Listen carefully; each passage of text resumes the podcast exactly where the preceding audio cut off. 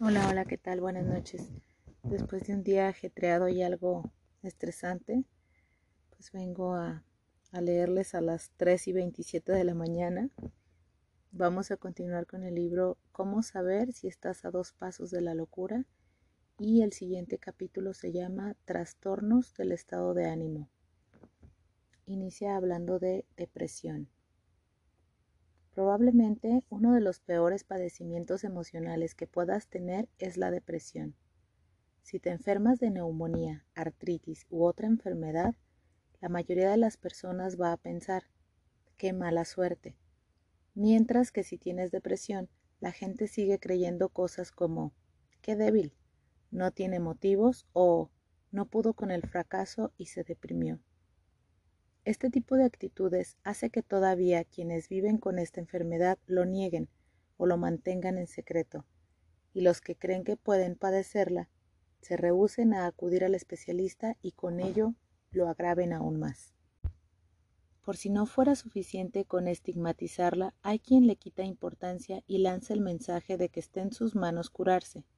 Comentarios como sé positivo, vamos, sonríe, tienen un efecto demoledor en aquellos que padecen depresión.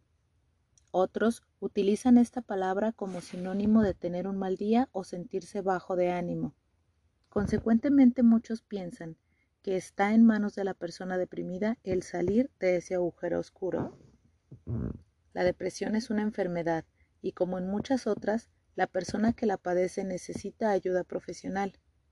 Al igual que a un diabético no le dices que depende solo de él, entiendes que tenga que ir al médico, que necesite fármacos y otro tipo de apoyo. Tampoco se lo puedes decir a quien padece depresión. El pronóstico o evolución de la depresión será más positivo cuanto antes se pida ayuda. De lo contrario es muy difícil salir de ella. Cada vez hay más datos que prueban cómo el hipocampo y el córtex prefrontal del cerebro de los pacientes con depresión se hacen más pequeños.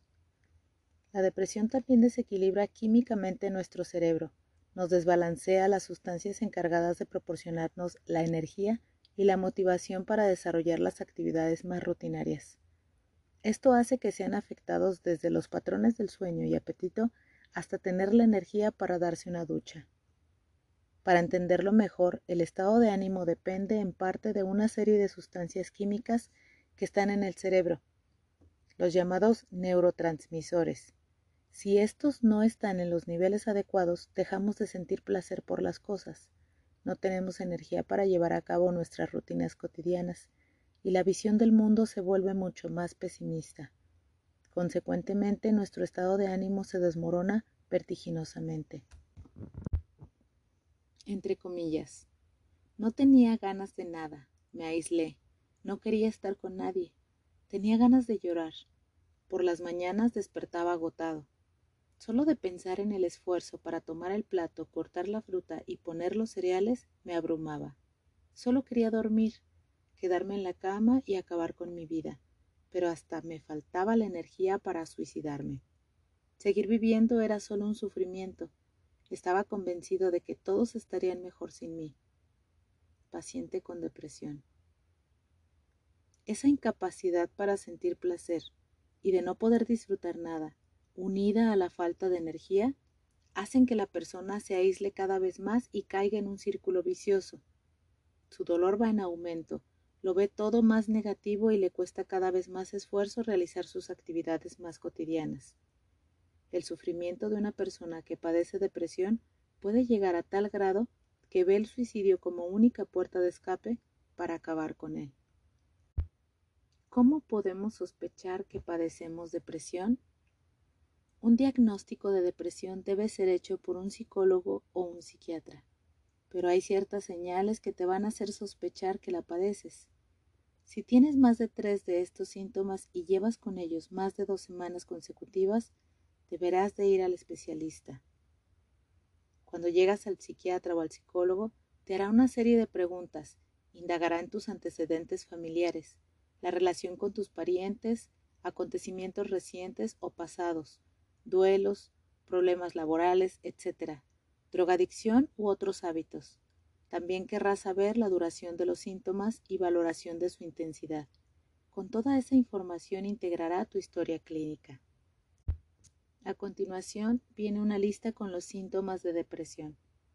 Sentimientos de angustia, cambio en los patrones del apetito, insomnio o un exceso de sueño, ansiedad, falta de apetito sexual, desesperanza, pensamientos suicidas, tristeza profunda, incapacidad de sentir placer, anedonia, tendencia al aislamiento, abulia, falta de energía y motivación, fatiga, cansancio extremo. Además te pedirá pruebas para descartar que padeces de otras enfermedades que pudieran causar síntomas de depresión. Incluso te puede realizar algunos test o escalas, que aunque muchos pacientes los encuentran muy impersonales, son de gran ayuda para delimitar los síntomas. Padecer depresión es tener una sensación de aletargamiento general, de pesadumbre, todo es demasiado agotador. A esto se le llama retraso psicomotor. Entre comillas. Me levanto pensando, ¿otro día más? No puedo con él. Me di cuenta de que ese no era yo. Me despertaba y me sentía cansadísimo. La fatiga no se me iba con nada. Pensar en todas las cosas que tenía que hacer o visualizar tener que caminar hacia el coche se me hacía agotador. Paciente con depresión. A la falta de energía que padece alguien con depresión se le llama abulia. Aquellas actividades cotidianas que normalmente se hacen sin pensar se vuelven agotadoras. Es como si estuvieras llevando kilos y kilos de piedras que te hacen imposible que no te duele el cuerpo. Una persona con depresión mayor no tiene la fuerza para hacer nada. Incluso le cuesta ir al baño. Cualquier actividad puede implicar un esfuerzo extenuante entre comillas. Todo me costaba mucho, era agotador. Levantarme de la cama para ir al baño se había vuelto una pesadilla. Me aguantaba hasta que no podía más. Es como si llevara cien kilos en mis espaldas. Paciente con depresión. No es del todo cierto que cuando sufres depresión no puedes dormir. Hay a quien le pasa justo lo contrario. Duerme más de diez horas. Otros se levantan muy temprano y les cuesta conciliar el sueño. Tanto por exceso como por defecto, la persona cambia sus patrones de sueño. Algo parecido pasa con el apetito. Mientras que algunos dejan totalmente de comer, otros llegan a ingerir el doble de cuando estaban sanos. Entre comillas. Dejé de comer. No tenía hambre. Lo único que me apetecía era dormir. Mi madre pensaba que tenía anorexia, yo sabía que no, porque me daba completamente igual. Solo quería dormir y estar en mi cama.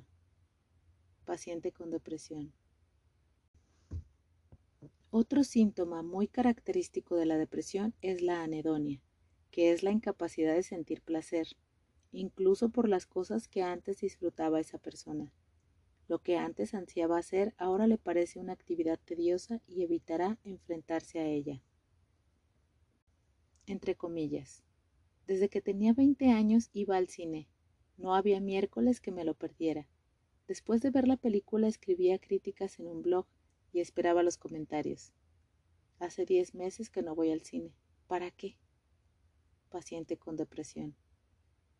Mucha gente que padece depresión genera reacciones físicas en su cuerpo. Son las llamadas somatizaciones. Entre las más frecuentes están los trastornos gastrointestinales, colitis, gastritis, estreñimiento, úlceras. Los dolores, cefaleas, dolores musculares, dolor abdominal, dolor en el pecho. Las taquicardias, prurito o alteraciones dermatológicas, caída de cabello y disfunciones sexuales. Entre comillas. Es frecuente que el paciente sea remitido por el médico general porque sospecha que el dolor de cabeza, la gastritis o la dermatitis pueden ser nerviosas. En muchos casos, estos pacientes son diagnosticados con depresión. Psiquiatra. Cuando una persona está deprimida, se encierra en sí misma y sus sensaciones corporales son magnificadas. La sensación de dolor es una experiencia muy subjetiva. Si te sientes bien emocionalmente, sientes menos dolor, pero cualquier sensación mínimamente molesta es aumentada por quien sufre depresión llegando a transformar un dolor leve en una incapacidad. entre comillas. Muchos algólogos, especialistas en dolor, recetan a sus pacientes con dolor crónico antidepresivos. En algunos alivia más el malestar que los analgésicos. Psiquiatra. Desafortunadamente la depresión no solo afecta tu capacidad de saborear la vida, tu energía y motivación, también impacta profundamente en tu manera de pensar y el modo de percibir la realidad. Es como si tu forma de ver las cosas solo te permitiera notar lo negativo, como si tuvieras una lente magnificadora de lo malo. Si a una persona con depresión le preguntas los planes que tiene para dentro de dos semanas, no te sabrá contestar, porque no ve nada que lo motive. El futuro no existe o es completamente desalentador. Todos son trabas que van a ser más pesadas cuanto más severa sea la depresión. A continuación viene una ilustración donde dice cosas que no debes decir a una persona que padece depresión. Échale ganas, pero si no tienes problemas, todo está en tu cabeza, lo tienes todo, ya pasó. No te importamos, te has aislado. Hay mucha gente que tiene una situación más difícil que tú y no está deprimido. Todo está en tu cabeza, piensas demasiado, mente positiva, con lo que te quiere tu familia. Si ya pasaste lo más duro, no sé cómo estás triste. Todos tenemos periodos de tristeza. Ocurre lo contrario si le preguntas por el pasado, pues una persona que padece depresión tendrá una gran memoria selectiva sobre los acontecimientos negativos. Seguro que te relatará muy detalladamente todas aquellas cosas desagradables que le ocurrieron, magnificándolas y en ocasiones identificándolas como la causa de su sufrimiento. Esto hace que se retroalimenten de lo malo, cayendo en un bucle de pesimismo que solo les hace sentir peor. Entre comillas. Recuerdo cuando estaba en clase y la maestra me preguntó el resultado de una división y me equivoqué. Ella me llamó tonta y los demás se rieron. ¿Qué razón tenía? Nunca serví para nada paciente con depresión. Una persona sana puede acordarse de malas experiencias, pero también hablará de aquellos maravillosos momentos de su niñez. Es curioso escuchar cómo una misma persona te contará una infancia muy distinta con depresión y sin ella. Sin depresión verá las noticias y tendrá en cuenta las noticias buenas y malas, pero con depresión filtrará la realidad de tal manera que solo le llamarán la atención los acontecimientos negativos retroalimentando ese bucle de pesimismo. Esto le hace caer en un círculo vicioso de desilusión y pensamientos nocivos sobre su persona o sobre su realidad. A eso se le llaman rumiaciones. Entre comillas. ¿Para qué vivir si ya dicen en la tele que el mundo se va a acabar? Con tantas guerras. Todos son muertes y gente sufriendo. Paciente con depresión. Las rumiaciones negativas cada vez se hacen más frecuentes, a tal grado que la persona se las cree y se vuelven obsesiones que disipan toda expectativa de encontrar una salida. Se pierde toda esperanza de que la situación mejore hasta el punto de que algunos entran en un bucle de sufrimiento en el que la única escapatoria que ven es terminar con su vida. Entre comillas. Mi madre se suicidó cuando tenía 16 años. No se lo perdoné durante mucho tiempo. ¿Qué madre que de verdad quiera a sus hijos decide acabar con su vida? Ahora entiendo que se veía tan mal. Su depresión era tan fuerte que de verdad lo vio como una forma de que nosotros sufriéramos menos. Hijo de paciente deprimida que se suicidó. Cuando un ser querido se suicida. No hay nada más duro que perder a un ser querido que decide suicidarse. Muchos se sienten responsables por no impedirlo. Pueden estar años y años siendo corroídos por lo que hubiera y con un tremendo sentimiento de culpa al creer que podrían haber hecho algo para evitarlo. El suicidio está estigmatizado socialmente. Parece como si solo se suicidara gente lejana a nosotros, y lo cierto es que mientras que la depresión aumente, habrá cada vez más personas que vean la muerte como la única salida para acabar con su dolor.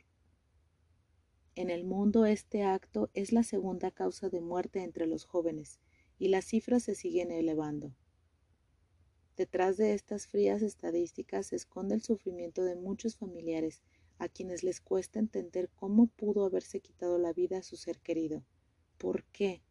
se preguntan y seguramente la respuesta es por depresión.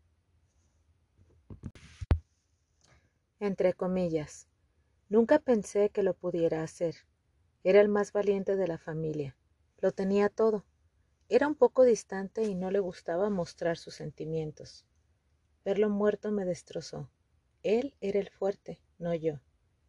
Hermano de paciente con depresión que se suicidó. El suicidio es una de las peores consecuencias de la depresión. Cada vez más personas acaban con su vida, y estos números no disminuirán si no cambiamos nuestra manera de entender ese acto y lo vemos como un resultado del padecimiento. Una persona que sufre depresión ve la muerte como la única salida, pero curiosamente, los que están más graves se suicidan menos, porque no tienen la energía para llevarlo a cabo. Cuando empieza a haber una ligera mejoría se debe estar más atento, ya que pueden tener mayor energía para consumarlo. La realidad es que es muy difícil de prevenir y la principal causa de que alguien se suicide está asociada a una enfermedad mental. Si estás leyendo esto y un ser querido se quitó la vida, por favor, no te culpes. Entre comillas. Tuve mucha suerte. No quería sufrir más y llegué a la conclusión de que era la única salida. Fui juntando las pastillas y un día me las tomé. Me quedé dormida, pero vino una amiga a verme. Estaba inconsciente y me llevaron al hospital. Fui a psicoterapia y entendí que un duelo familiar, un cambio de ciudad y el maltrato emocional por parte de alguien cercano me habían llevado a un pozo del que yo sola no sabía salir. Entonces no pensaba que alguien me pudiera ayudar o que la situación pudiera cambiar. De hecho, estaba convencida de que era imposible, pero estaba equivocada.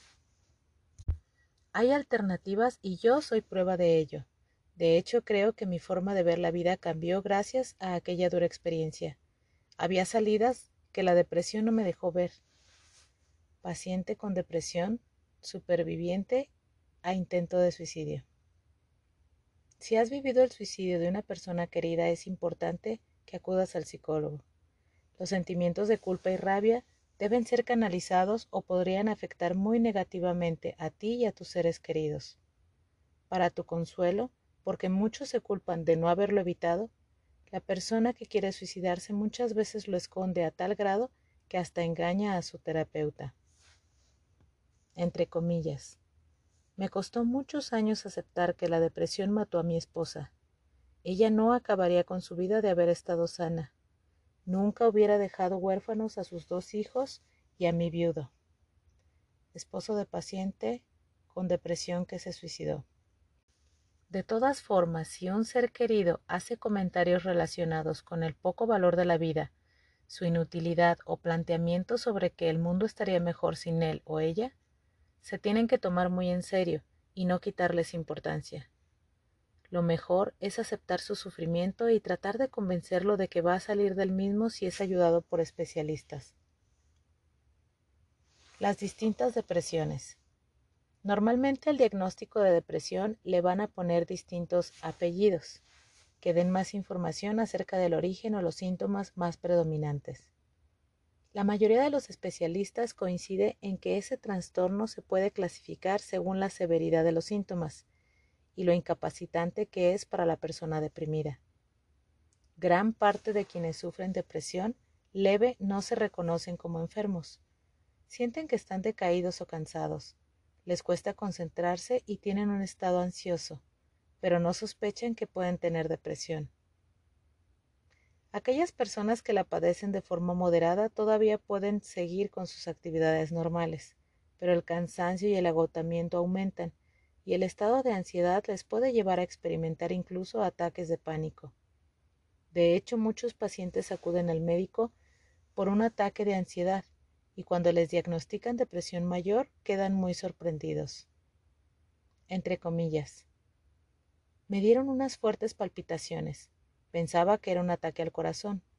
Después de hacerme las pruebas me dijeron que era un ataque de ansiedad y me refirieron a un psiquiatra que me diagnosticó depresión. Paciente con depresión. Causas de la depresión. Hay muchas maneras de clasificar la depresión. Una de ellas es asociada a su causa, endógena o exógena. La depresión endógena es aquella originada por nuestro cuerpo, especialmente por enfermedades. Las más comunes son hipotiroidismo, diabetes, alteraciones metabólicas o colesterol. Y la depresión exógena es aquella que está relacionada con factores externos relativos al entorno social del paciente. Por ejemplo, pérdidas de un ser querido, problemas familiares, problemas laborales, rupturas de pareja, un aborto, etc. Merece la pena hablar de la distimia, ahora llamada trastorno depresivo persistente. Es una depresión leve o moderada que se puede prolongar durante años. El problema de la distimia es que la persona aprende a convivir con ella aunque sea altamente debilitante. Sigue una vida normal, no deja sus obligaciones ni sus actividades rutinarias, y sin ser diagnosticado como paciente con depresión, condenándose a llevar un filtro oscuro que tiña de negatividad toda su vida o acabando en una depresión mayor. ¿Por qué unos se deprimen y otros no? ¿Por qué le diagnosticaron depresión? ¿Qué la provocó? Esa es la pregunta más común que mucha gente se hace. Ante un cuestionamiento tan simple la respuesta no lo es tanto, ya que las causas, o mejor dicho, los factores que hicieron que una persona se deprima, no son únicos y pueden ser muchos. Al igual que un plato de paella deja de serlo cuando le incluyes la tinta y le conviertes en arroz negro, lo mismo pasa con los padecimientos en psicología. Suelo poner este ejemplo porque ilustra de una manera sencilla lo que pasa no solo en este campo, sino también en el de la medicina.